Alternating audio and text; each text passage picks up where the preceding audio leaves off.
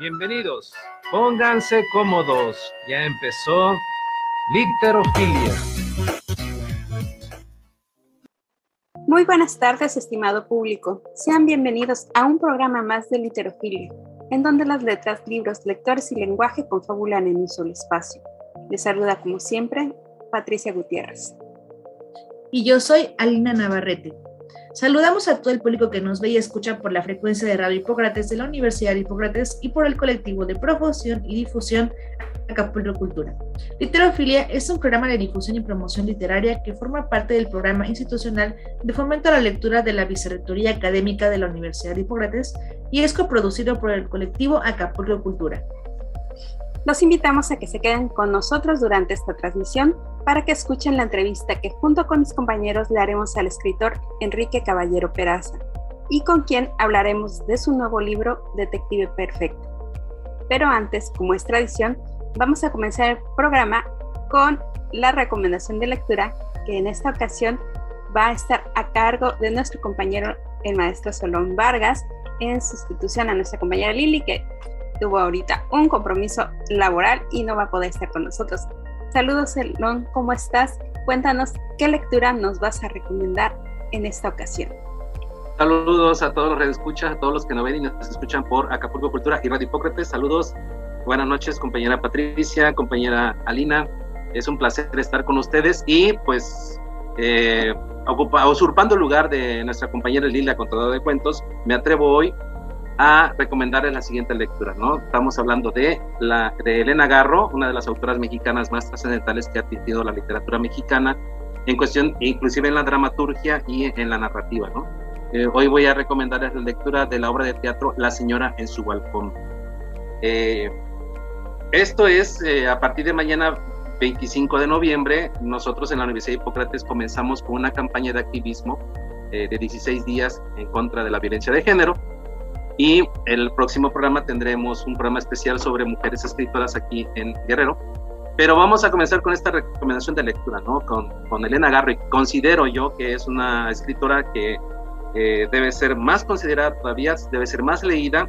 Y sin embargo, ¿no? Algunos teatristas de mi generación que tuvimos la fortuna de crecer en los grupos teatrales estudiantiles que organizaba la Universidad Autónoma de Guerrero, porque hace como 30 años esa era la universidad que existía, ¿no? Y que promovía la difusión del teatro y que salimos varios de la generación de ahí. Eh, montaban mis maestros, inclusive muchos compañeros alrededor del estado de Guerrero, montaban a, a Elena Garra, ¿no? Entonces es una mujer que siempre ha tocado la temática de la condición de la mujer y desde su óptica muy, muy este, viva, muy este, consciente y realista, ¿no? De lo que sucede, ¿no? Defendiendo la, lo, lo que es el, exponiendo más bien los asuntos que violentaban a la mujer en sus derechos humanos, que violentaban sus derechos humanos de la mujer, ¿no? de la mujer mexicana. Entonces, por eso hemos visto sus obras que han sobresalido mucho, tanto como Los Perros, por ejemplo, que habla sobre las mujeres que son robadas en la, parte de las montañas o en las partes este, eh, rurales de, de, de, México. Vemos, este, por ejemplo, tenemos la, este, el rastro, mujeres que son condicionadas bajo el yugo del marido, ¿no? Y que terminan siendo asesinadas violentadas y tenemos esta que es la señora en su balcón, de mujeres que han sido subyugadas eh, eh, bajo un sistema machista, ¿no? Desde la época, eh, desde niñas hasta que son adultas, ¿no? Y que expone, demanda, denuncia, ¿no? En esta obra didáctica completamente la situación de la mujer en México, ¿no? La historia es muy simple, es, este, la cuenta una anciana, vemos a la protagonista Clara, que es una mujer anciana que está en su balcón y que está a punto de realizar, cometer un acto terrible, para que ustedes pueden verla después, ¿no? leerla y si tienen oportunidad de algún grupo de teatro que las monte por alrededor donde viven, no se la pierdan porque es una obra muy genial, ¿no? Entonces, eh, señora está haciendo memoria de, su pasado, ¿no? Y la obra entonces la, la, la, estructura Elena Garro en tres cuadros, ¿no? El primero de ellos es cuando es una niña y tiene una escena que elige con el profesor la segunda cuando es adolescente y que es con su novio, y la tercera cuando está casada y con el marido. Entonces, esas tres etapas vemos cómo se va desarrollando el, el, en estas tres etapas la mujer sigue siendo víctima ¿no? De, del sistema machista, violenta, que violenta sus derechos y que no permite su desarrollo creativo, su desarrollo personal y que eh, muchas mujeres, aunque continúa la situación, no está resuelto, muchas mujeres en esas generaciones estaban siendo violentadas, pero se veía de manera, nadie decía nada, ¿no? Como ahora que eh, estamos luchando por la regeneración de los derechos humanos en general, ¿no? De todos los, específicamente con las mujeres, ¿no? Que, ese es el tema que estamos trabajando actualmente. Entonces, Elena Garro lo escribe, lo expone muy bien en su dramaturgia, específicamente en esta obra, ¿no? La primera escena vemos cómo eh, el profesor se dedica a, a, ser cuadrado en su forma de enseñanza, ¿no? Este, rompe con los paradigmas pedagógicos de la enseñanza y la mujer debe estar condicionada a ni siquiera a ser creativa. Eh, en este caso, en la segunda parte, acondicionada al novio, ¿no? A las condiciones que debe tener el novio, a, a las cuestiones que, que no, no es considerada dentro de la pareja, ¿no? Como una mujer, eh, como un ser humano, finalmente. Y la última en etapa de casada, ¿no? Cuando ya tienen hijos, este, cómo ella termina abandonando al esposo porque eh, terminan las ilusiones del hombre, ¿no? Y al terminar las ilusiones del hombre también incluye la desilusión de, de su pareja, de verla una mujer ya más, más vieja, con arrugas, inclusive para juzgarla de fea, ¿no? Entonces, el, eh, y desafortunadamente eso es lo que le pasa en la vida de Clara y que seguramente muchas mujeres mexicanas actualmente padecen esos, esas, esa lamentable situación, ¿no? Que es la hay que cambiar. Voy a leerles un fragmento nada más del primer cuadro, del segundo cuadro, que sería la segunda escena, de la escena de Clarita de 8 años con el profesor García y que interviene también Clara, la anciana, Clara de 50 años, la bueno, no tan anciana, ¿no? Porque yo tengo 50 años y no somos ancianos. Pero aquí Clara de 50 años, como este, eh, interviene también en, esta escena, ¿no? Entonces está en el salón de clases y Clara de 8 años. Eh, ya la perdí. Tienes razón, Alina, hay que, que tener lista. Ok, está el profesor García, ¿no? Comienza. A ver, a ver, niñita, ¿qué vamos a estudiar hoy? Clara de 50 años. Nada, ningún conejo saltará de tu manga, ninguna rosa saldrá de tu boca. Clarita, muy atenta, sentada en su silla. No sé, profesor García, profesor García. Mm, la redondez del mundo. El mundo es redondo como una naranja achatada y gira sobre su propio eje. Clarita. Ah, Clara de 50 años. No le creas, Clarita, no piensa. Repite como cualquier guacamaya.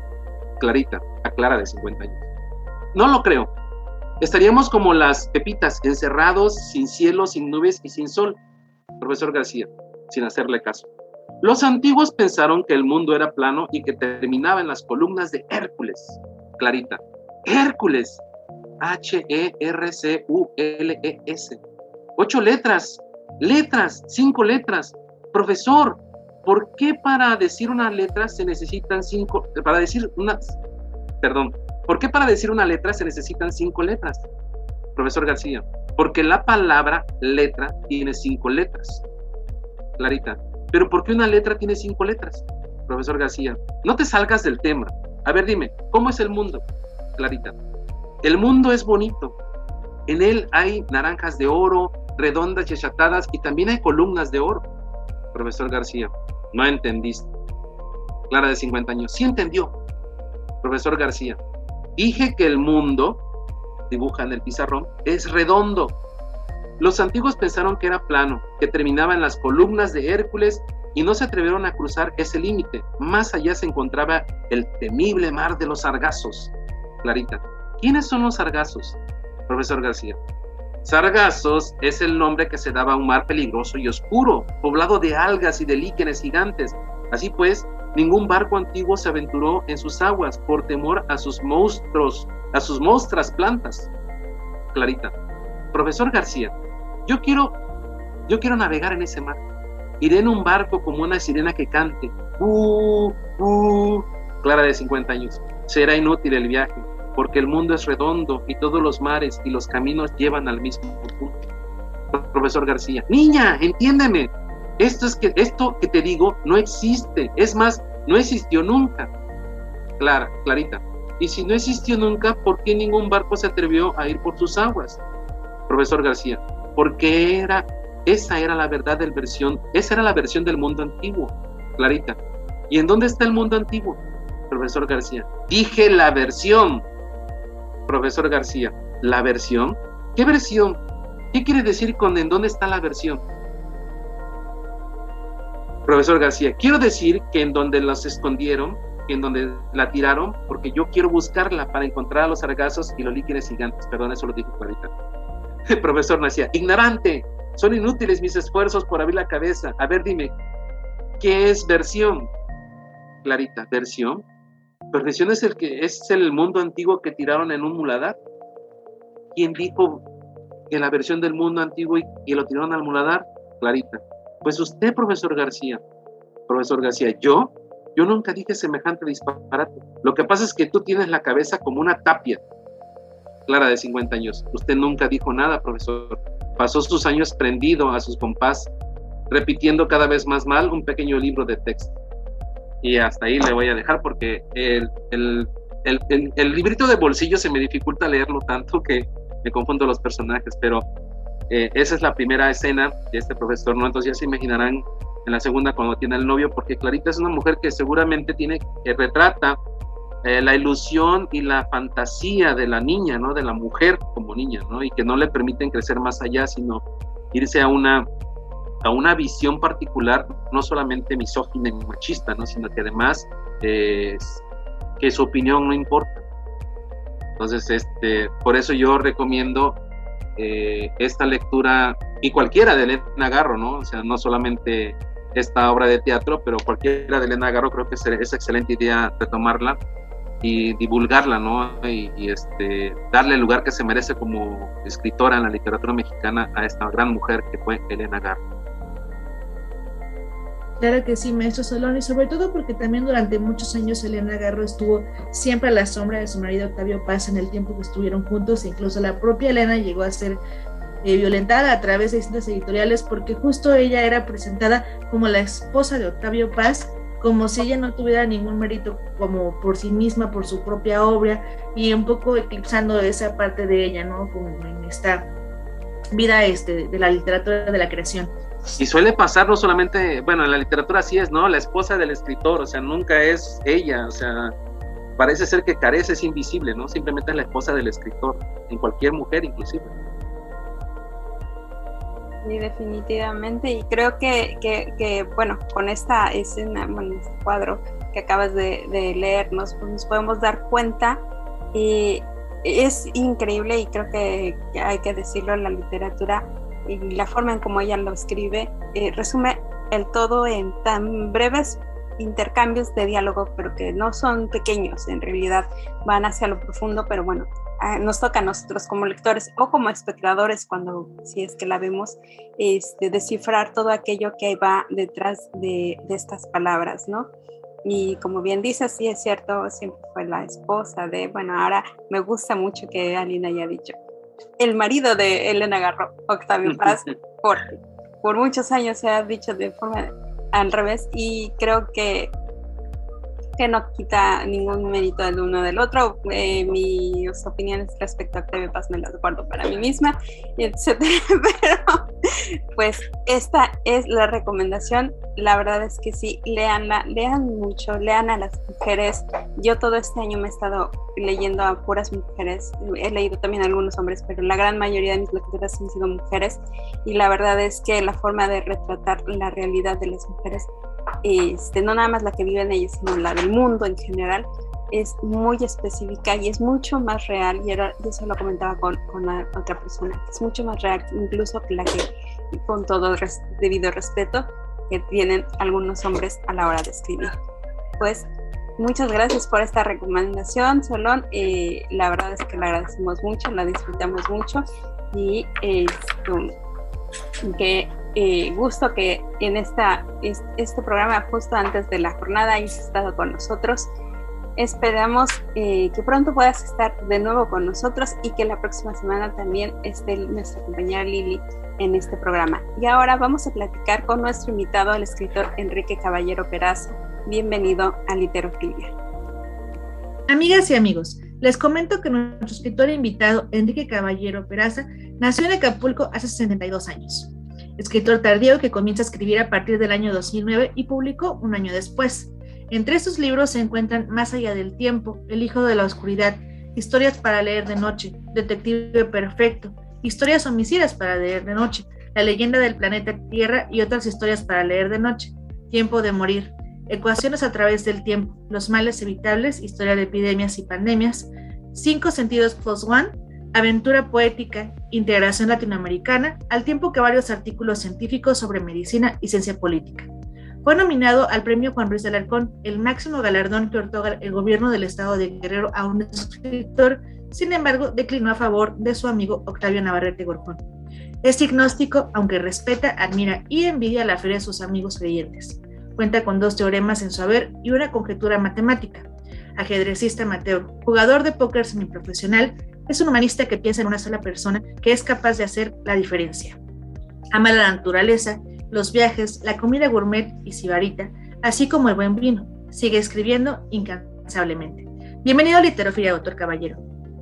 Gracias, Alina, te agradezco muchísimo eh, la invitación a ti y a Patricia y al maestro Solón Vargas que hizo esto posible.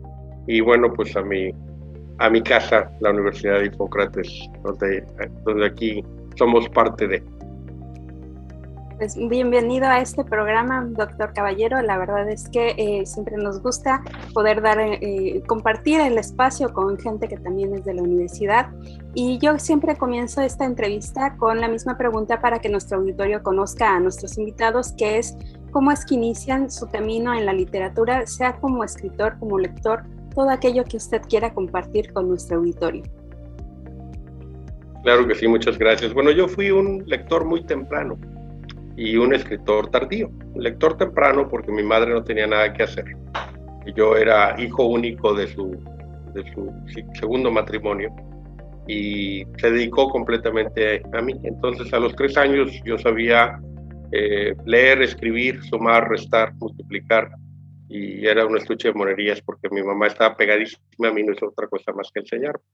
De hecho, ingresé a eh, los estudios formales a una edad muy temprana. Yo entré a primaria a los cuatro años de edad eh, y uno de los requisitos de, para entrar a primaria era que yo terminara primero leyendo. Entonces me dijeron, no podemos aceptarlo, es muy pequeño. Entonces en ese momento mi madre me pidió que fuera a tomar un libro y que lo empezara a leer y yo obedecí, empecé a leerlo, me dice, no, en voz alta para que el director te oiga.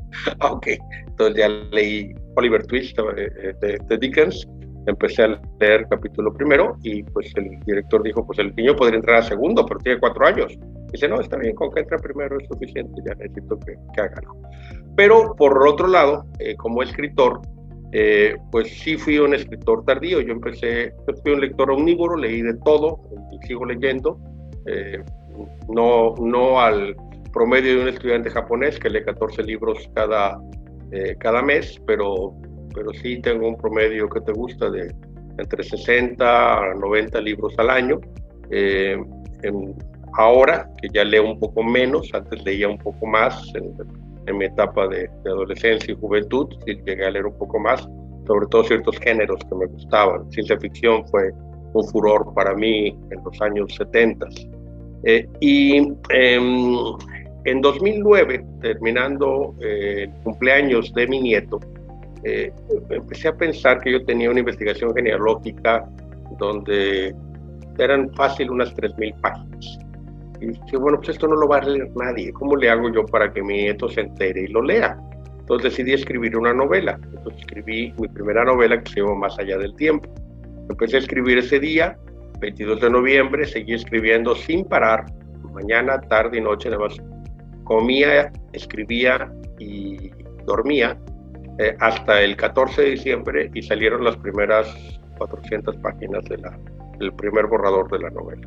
Y ya de ahí se hicieron varias este, eh, pues, correcciones, múltiples correcciones, y hasta 2010 nos animamos y creamos un sello editorial para publicarla que se llama Editorial Night, que afortunadamente ha tenido un éxito local moderado eh, y hemos publicado a grandes autores como Octavio Navarrete Borjón, que desgraciadamente ya no está con nosotros, pero precisamente lo comentó Alina, mi, compañero a quien yo cedí el, el Juan Ruiz del Arcón del año pasado. que se le entregó de manera póstuma, él murió el 18 de septiembre del, del 2020, y éramos como hermanos. Un gran escritor.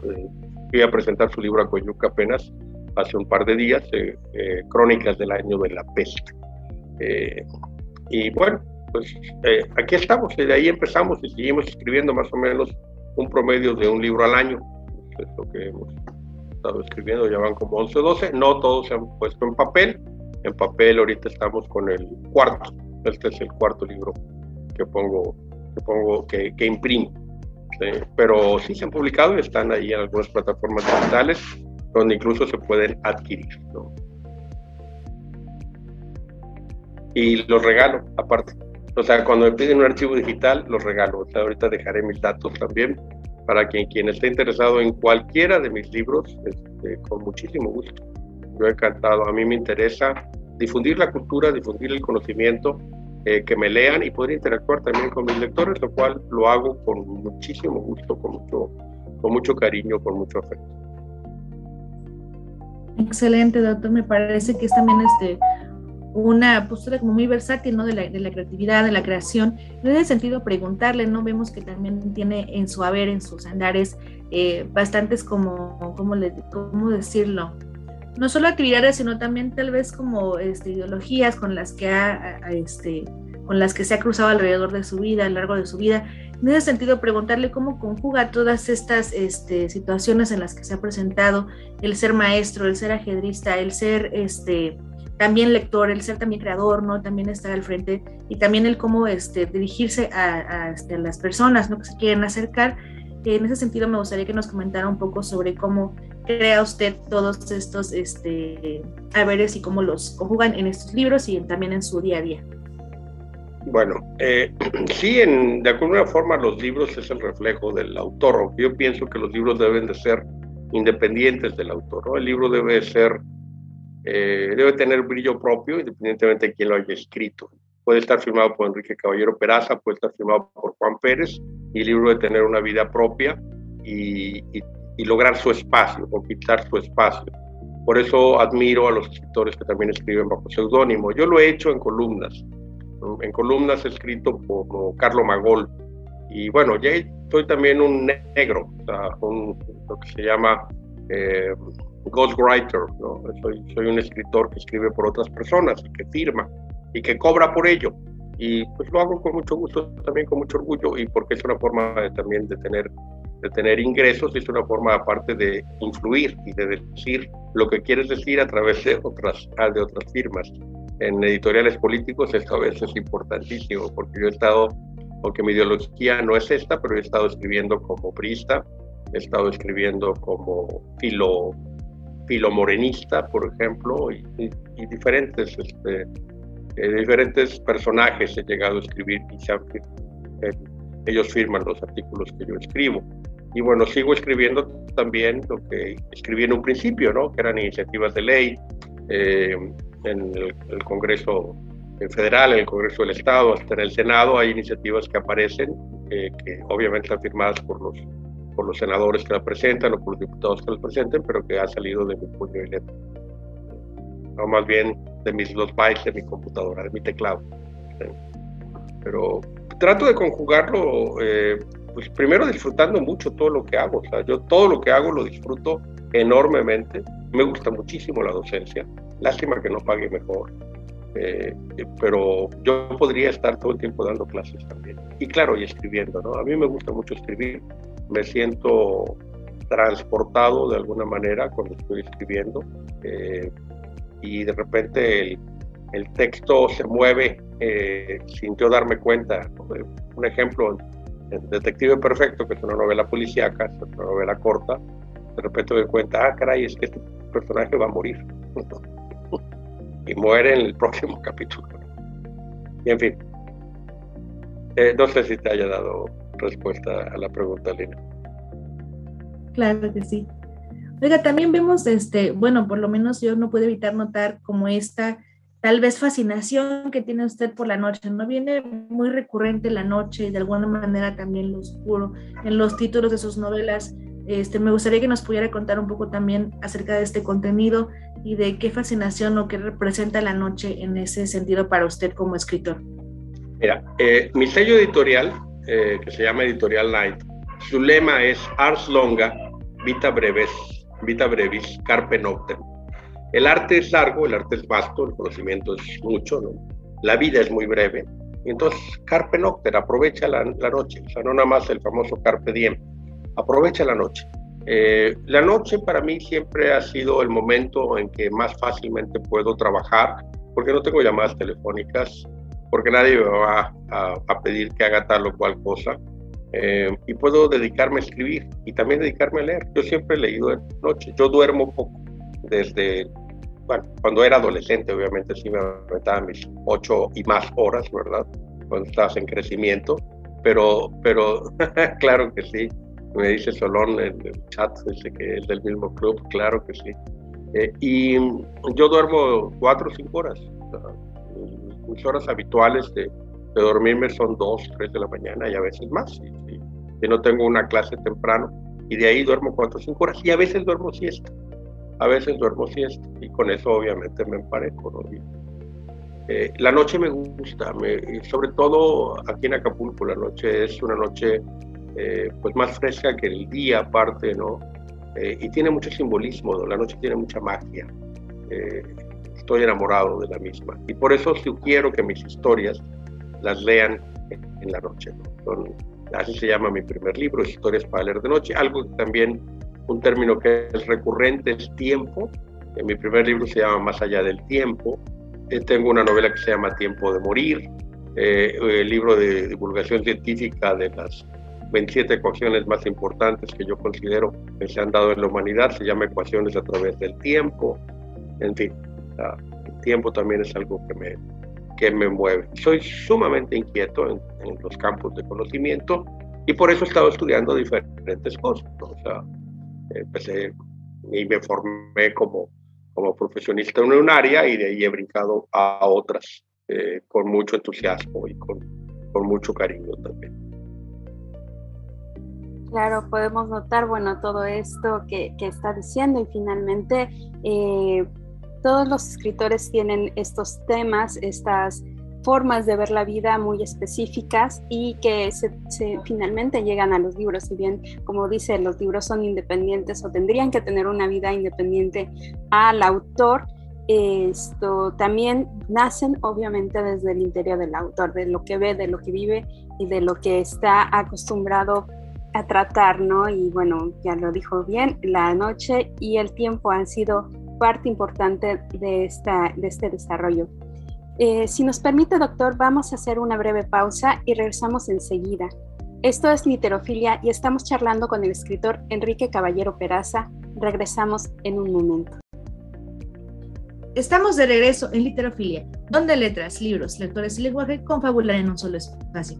Estamos charlando con el escritor Enrique Caballero Peraza.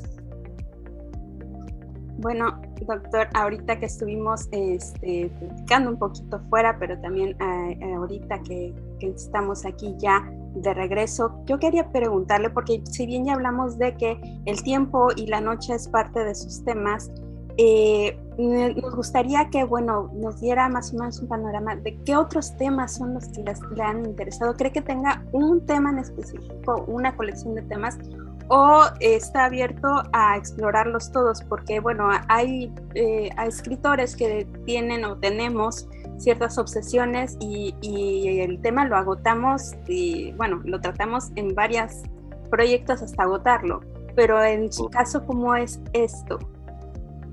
Mira, eh, a lo mejor me gusta, me siento más identificado con un género nada más pero en este género lo ha, abarcado de diferentes, diferentes tipos de cuentos. El cuento me gusta, tengo tres tomos de cuentos, este es el, el segundo. El cuento siento que tiene la ventaja de que en este mundo donde la gente no lee, pues te pueden leer porque es una cuartilla, son dos cuartillas. Yo incluso utilizo el cuento breve, el microrelato, e incluso el nanorelato. Eh, y bueno, en este, en este texto, eh, es el detective perfecto, lo muestro en la portada, eh, en este tiene uno de los, eh, tiene el cuento más breve jamás no escrito, porque el, el cuento en su totalidad no tiene una sola letra. ¿Ok? O sea, no tampoco tiene un signo de puntuación. Claro que hay una introducción previa al, tema y, el título, ¿verdad?, que lo hace posible, ¿no? Como, todos los, los microrelatos, ¿no? Es el, título el que te da la pauta, ¿no? Finalmente para que el lector decida qué es lo que está sucediendo realmente ahí. Entonces, eh, me gusta el cuento, me gusta el cuento corto. Eh, este es el único libro temático que he hecho. Eh, son historias homicidas para leer de noche. En todos los relatos, salvo en uno, hay un homicidio. Y, y, ese homicidio lo quité a petición de las personas en las que me inspiré. Era un homicidio imprudencial, un amigo que manejaba todavía después de los 90 años y entonces este, yo me inspiré en él para que el personaje estaba basado en él atropellar a un niño y su esposa me lo suplicó que, cambiara el, el, el, final. Y bueno, pues así lo hice. El personaje que, con el que yo me sentí identificado este, viene siendo el héroe que salva al niño, finalmente no parece ¿eh? Ya, spoilé totalmente este cuento, pero bueno, no importa. Está, está pensado en la memoria de Palque Penches, no sé si lo ubique, es el escultor más grande que hemos tenido aquí en, Acapulco, que desgraciadamente falleció eh, pues en, este año, que sus cenizas ya fueron depositadas en su mausoleo en su tierra natal, en Cóndor. Y hoy precisamente comí con Lumi, precisamente. Hoy nos invitó a comer este, la preciosa y maravillosa Lumi de esa eh, viuda de Kepenyeso ahora, a quien queremos muchísimo. Eh, nada más que no puede ser mi madre porque dice que tiene 36 años, pero bueno, eh, pero yo la quiero como si lo fuera, aunque sea de 36. Claro que sí, este, bueno, saludos a Lumi, si, si pudiera escucharnos, la verdad es que yo la conozco. Seguramente nos va, seguramente nos está escuchando, te lo puedo asegurar. La conocí ya hace varios años y bueno, siempre tanto Pal como Lumi son personajes eh, muy entrañables. Pero ahorita que estaba hablando precisamente de, de, los géneros y del cuento, eh, ¿hay algún autor que haya influido para que comenzara a, a probar con, con, con, estas formas? Porque bueno, el cuento... Eh, tiene toda la vida, ¿no? Eh, pero hubo algunos autores que le, que le hubieran eh, influido para decir, bueno, es que este es el género donde me siento más a gusto porque yo... Ok, bueno, te refieres a cuento general, no, no en cuento hiperbreve, ¿verdad? Eh, en cuento en general, pero si en algún momento cae al cuento hiperbreve, no nos detenemos, vaya. Mira, eh, yo fui un, como lo comenté antes, este, creo que sí lo comenté al aire, yo estoy seguro, fui un, lector de ciencia ficción en los 70 Entonces ahí influyó, creo en mí, eh, la, el ABC de la ciencia ficción, que es Asimov, Bradbury, Clark. Eh, y bueno, me enamoré de Brad de Ray Bradbury y de, todos sus, de todas sus obras, he leído todo lo que escribió. Em, em, pero en el, en el tema del del cuento en general, pues también me identifico con, desde Sopo, desde las fábulas de Sopo, que en una ocasión escribí una, fue, fue un reto muy interesante. Mi, mis hijos me dijeron, entonces puedes escribir algo sobre cualquier tema. Digo, sí, escríbeme un cuento, ok. Pero lo escribes en cinco minutos, sí, ok. Adelante. A ver, escríbeme una fábula al Esopo. Y ahí salió La iguana y el armadillo, que es una fábula al Esopo, eh, que es parte de, historias para leer de noche. Cuatro minutos, cincuenta y tantos segundos, cronometrado, pum, y no le moví una coma después. tal como le escribí, así fue publicada. Eh, sí fue un reto, obviamente, ¿verdad? Eh, pero fue, fue interesante y divertido. Hemingway, definitivamente, no sé si recuerdes ese cuento corto, zapatos, se venden zapatos para bebé sin usar eh, que lo cito en la introducción del cuento más breve jamás escrito, o eh, ese clásico de Frederick Brown, eh, El último hombre en la tierra está en la habitación, tocan a la puerta. Y bueno, hay, hay, muchos otros, ¿no? De, de cuento de cuento súper breve. Obviamente Augusto Monterroso, ¿no? que es nuestro mayor referente latinoamericano, aunque yo me he atrevido a, a editarlo y decir cómo me hubiera gustado que fuera y le quitaba, le quitaba todavía una palabra más a su, a su cuento. Eh, pero, pero sí, sí, sí me interesa. De hecho, algunos, algunos eh, escritores que yo he devorado, eh, porque leo de todo, o sea, no, no, no, no leo nada más literatura culta, sino yo leí a Frederick Forsyth, yo leí Chacal y los archivos de Odessa y los perros de la guerra. Y bueno, de repente me encontré que Frederick Forsyth también escribía cuentos y sus cuentos son geniales. Tiene el, el, Emperador, que es algo muy parecido al Viejo y el Mar de Hemingway, que es la lucha también contra, en ese caso contra un pez vela. Eh, em, no, ya no contra los tiburones ya pescados, sino la lucha para la pesca, se llama el Emperador. Eh, y, y, bueno, de hecho ahorita en mi tengo cargado este, varios eh, libros de cuentos precisamente. Pero también me gusta mucho leer novela y me gusta escribir novela, pero obvio, te cuesta mucho más trabajo, ¿verdad? Y más tiempo escribirla. Y... Continuando con esta parte de, este, de todo lo que nos está contando del proceso, de todos sus gustos, a mí también me gustaría que nos comentara si hay como un escritor eh, predilecto que usted tenga y también posteriormente este, me gustaría que nos pudiera compartir un fragmento de su propia obra para que los escuchas puedan tener un acercamiento más este, especial y particular con su obra para que puedan conocerla y también, como dice usted, que lleguen a leerla. Claro, pues mira, en una ocasión eh, un, un, amigo me pidió que le, que le recomendara 10 eh, autores. Y pues es imposible para mí recomendar nada más a 10 autores. Eh, hice una lista para él en ese momento de 100 autores. En este momento mi lista está en 137 y he leído obviamente mucho más que eso, ¿no? Pero eh, voy a mencionar algunos, o sea, si menciono todos se nos va a ir todo el tiempo. Mi primer libro que leí, libro, libro ya, que lo leí como a los tres años y medio, fue Peter Pan de James Barry. Eh, de ahí me fascinaron los tres mosqueteros. Eh, me chuté todo lo que era Agatha Christie, pero también leí, por ejemplo, los clásicos. O sea, yo leí La Iliada y la Odisea y leí, leí La Divina Comedia y me gustó, lo disfruté muchísimo. Y también leí filosofía desde a edades muy tempranas. Y te estoy sincero, tal vez, tal vez no entendía lo que estaba leyendo y después tuve la oportunidad de volverlo a leer, como Metafísica de Aristóteles o los diálogos de Platón. Eh, el Principito lo leí ya grande, a los 12 años. Eh, Sherlock Holmes me fascina todo lo que escribió Conan Doyle, es bueno.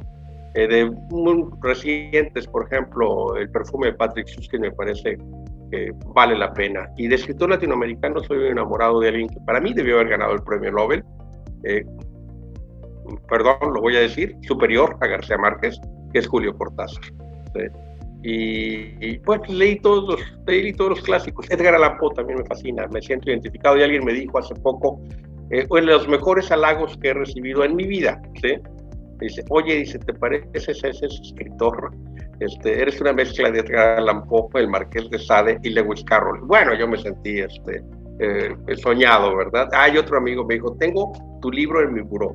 Lo acompaña ahorita este, el miedo a la libertad de Eric Fromm y a citas de Marco Aurelio. Le dije, ah, estoy en buena compañía y puedo quedarme un buen rato.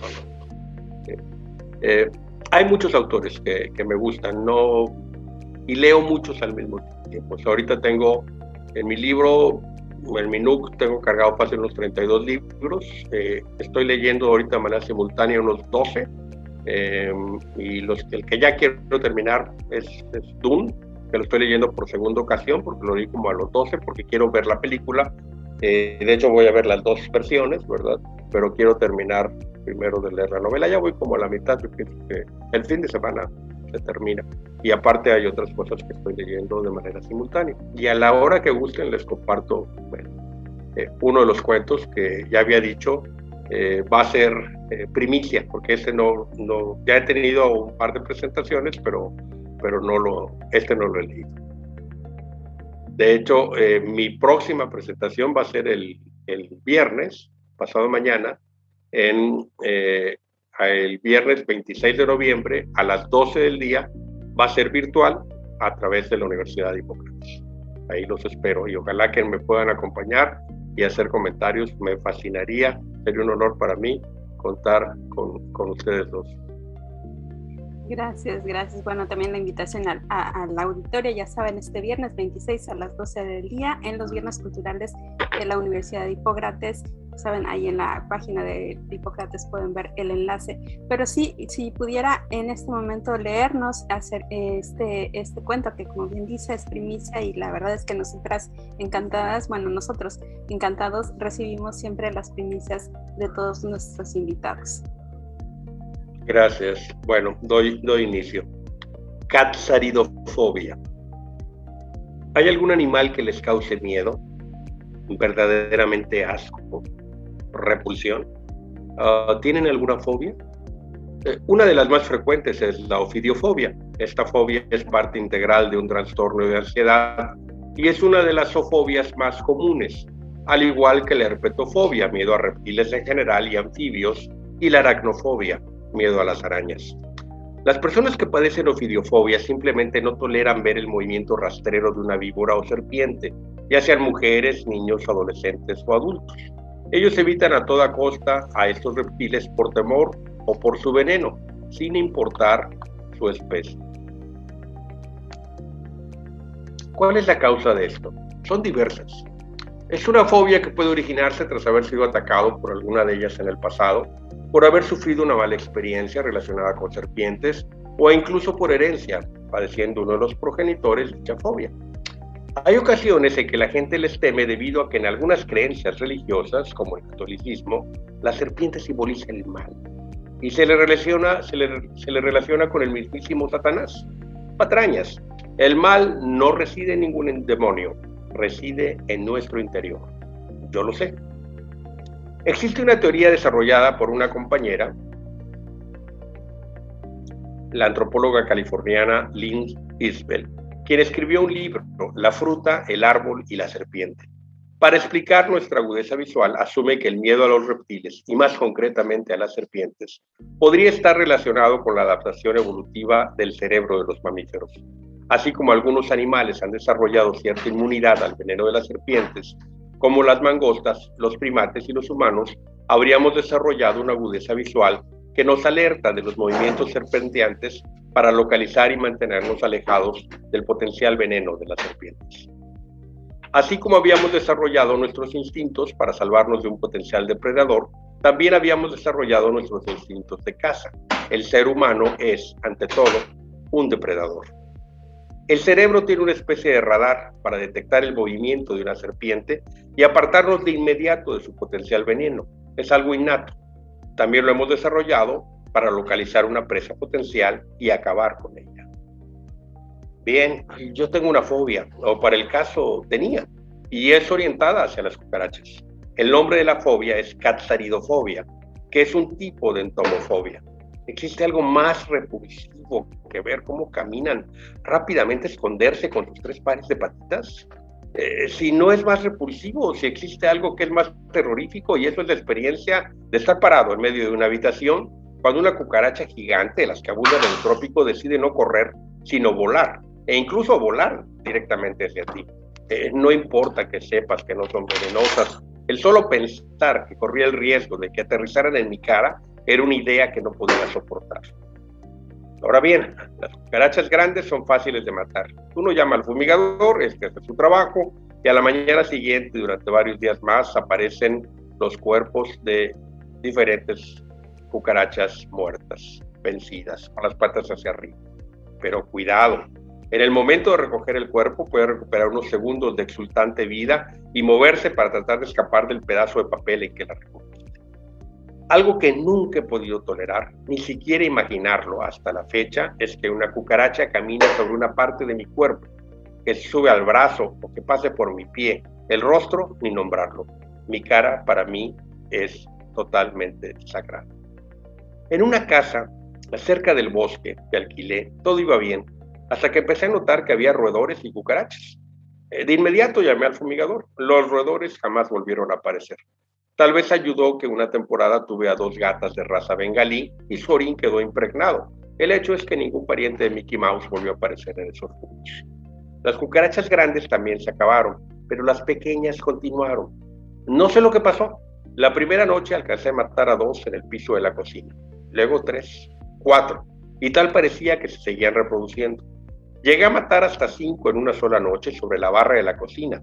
Ya había pasado mucho tiempo desde que fumigaron, así que era tarde para hacer un reclamo. Empecé a buscar remedios caseros. Al parecer las hojas de laurel, que todo mundo recomendaba para ahuyentarles, les pareció que era una agradable aromaterapia, es lo mismo que el veneno que compré y que personalmente coloqué en el área de la cocina. Nunca dejaba comida afuera, ni restos de la misma, y se lavaban todos los trastes, o al menos se dejaban enjuagados. Yo no sabía realmente qué hacer. Eh, el hecho es que siempre había en la madrugada dos o tres de estos malditos insectos sobre la barra impecable de mi cocina que yo mataba con cualquier instrumento que tuviera a la mano, revista, papel, incluso con mi propia mano, protegida con alguna servilleta de papel. En ocasiones llegué a prescindir de la servilleta. La sensación de aplastar esos bichos era repulsiva, pero al mismo tiempo satisfactoria. Tenía una sensación de poder. Al poder aplastarlas y cegar sus vidas, como si de alguna manera parte de la vida y la resistencia del despreciable insecto pudiera llegar hacia mí gracias a su muerte. Empezó a ser adictivo. Eh, una tarde pude observar cómo en el interior de la alacena algo se movía y se escondía. La forma que alcancé a percibir no era en nada semejante a una cucaracha. Me quedé inmóvil, en medio de la cocina, con la puerta de la alacena abierta por varios minutos. Tan quieto que pude darle la, impresión al nuevo bicho que rondaba por ahí que me había marchado. Vi como una cucaracha pequeñita salió cerca de donde se había escondido el animal que me había parecido ver, y eso fue el detonante milímetro a milímetro fue exponiendo su cuerpo. Era una pequeña lagartija casera, un queco. El resultado final fue que en menos de lo que tarda una gota de clara de huevo en solidificarse en una sartén caliente, la cucaracha había sido engullida por el reptil. Ya contaba con un aliado. Eh, poco a poco, la población visible de cucarachas disminuyó ostensiblemente.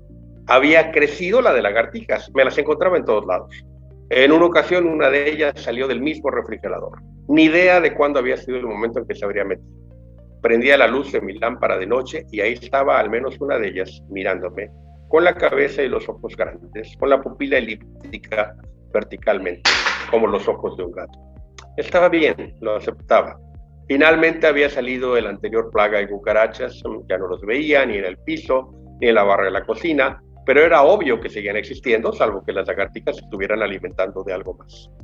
La verdad las extrañaba, eh, sobre todo extrañaba el matarlas, aplastarlas. Al final, antes de que los geckos llegaran a controlar el problema, las mataba siempre con la palma de mi mano desnuda. Eh, después me las lavaba cuidadosamente. Hasta que un día, por descuido o por simple olvido, dejé un emparedado sobre la barra de la cocina. Seguramente ya no había suficientes cucarachas, Dos de los geckos estaban ahí mordisqueando una parte del sándwich. No pude soportarlo. Tomé uno de los cuchillos de cocina y le asesté un golpe directo. La lagartija anticipó mi movimiento y se escapó. Alcancé a seccionarle la cola, que se movía de manera independiente, o tal vez ella la expulsó voluntariamente como parte de su mecanismo de defensa para escapar de los posibles depredadores. La cola se mueve como si tuviera vida propia y el efecto logrado es que el cazador se queda con el premio otorgado y el gecko sobrevive. Después se vuelve a crecer otra cola sin problema. Tiré molesto la comida sobrante, mas no estaba enojado por el hecho de que se hubieran atrevido a comer mi alimento. Estaba furioso conmigo mismo por no haber sido capaz de matarla. Al día siguiente repetí la rutina. Dejé pedazos de jamón, de pan, de queso sobre la barra de la cocina. Me senté en la penumbra y esperé, esperé, esperé.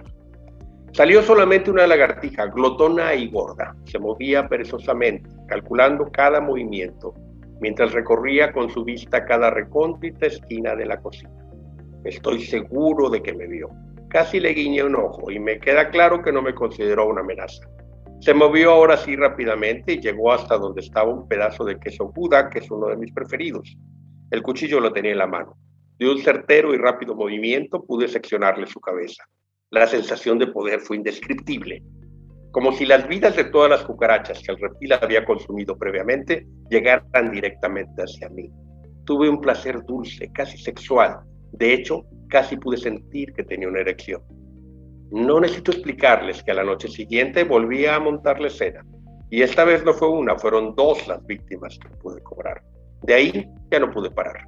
Pero necesitaba más. Así que empecé a dejar azúcar tirada por toda la casa para que las cucarachas aumentaran en número y asimismo las lagartijas, dándome sujetos para alimentarme de sus vidas. Solamente sucede que tengo muchas lagartijas ahora y bueno, he pensado en conseguir un par de gatos, unos gatos bellos, gordos, hermosos, que claro está, como todos sabemos, pues los gatos pueden comerse a las lagartijas y las posibilidades después serían enajenantes. Eh, los deliciosos gatos serían solamente el principio. Un mes más tarde, solamente dos personas estaban a la mesa.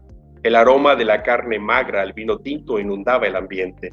Mi invitado me comentó, gracias por la cena, querido amigo, pero tienes que decirme, ¿dónde conseguiste este conejo tan delicioso? El movimiento del cuchillo fue veloz, destellante. En la oscuridad nadie escucharía su único grito. Al primer borbotón de sangre eyaculé, eh, por cierto, acabo de preparar unos sesos de la mantequilla con alcaparras. ¿Alguien quiere venir a cenar? Qué potente, qué fuerte. La verdad, en, algún momento me, este, me sentí como sentada a la mesa con Hannibal Lecter al lado. Entonces, es, este, te atrapa la lectura. Y siempre con Patti en Literofilia nos encanta cuando nuestros invitados nos comparten su obra, porque también el hecho de poder escucharla de viva voz de su parte para nosotros y para la, los escuchas creo que es una, un aspecto muy valioso porque no es lo mismo, este, no, tal vez no la leemos con la misma entonación o, o con la misma vibración lo que requiere este, el texto, entonces agradecemos mucho que la haya compartido con nosotros. Al contrario, gracias a ustedes y espero que eh, quiero eh, hacer un reconocimiento. Este cuento, pues es de alguna manera un, un homenaje a Bram Stoker en Drácula. Seguramente recordarán a Reinfeldt en su celda, ¿verdad? Que precisamente hace lo mismo, ¿no? Moscas, arañas, arañas, gato. En su mente, porque nunca lo, lo, hace, pero lo platica, ¿no? En una de las escenas de Bueno. Y ahí es la inspiración. Le agradecemos mucho este, este tip que, bueno, ese sí es siempre como lector uno se pregunta de dónde habrá salido.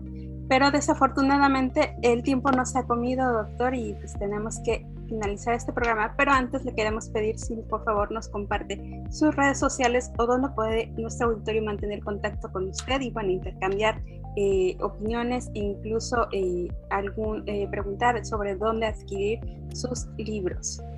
Claro, mira, ojalá que la Universidad de Hipócrates me conceda tener un punto de venta ahí. Por lo pronto lo tengo en la Universidad Americana, en la dirección, en rectoría. Pueden acudir ahí alguien que no quiera tener trato directo conmigo.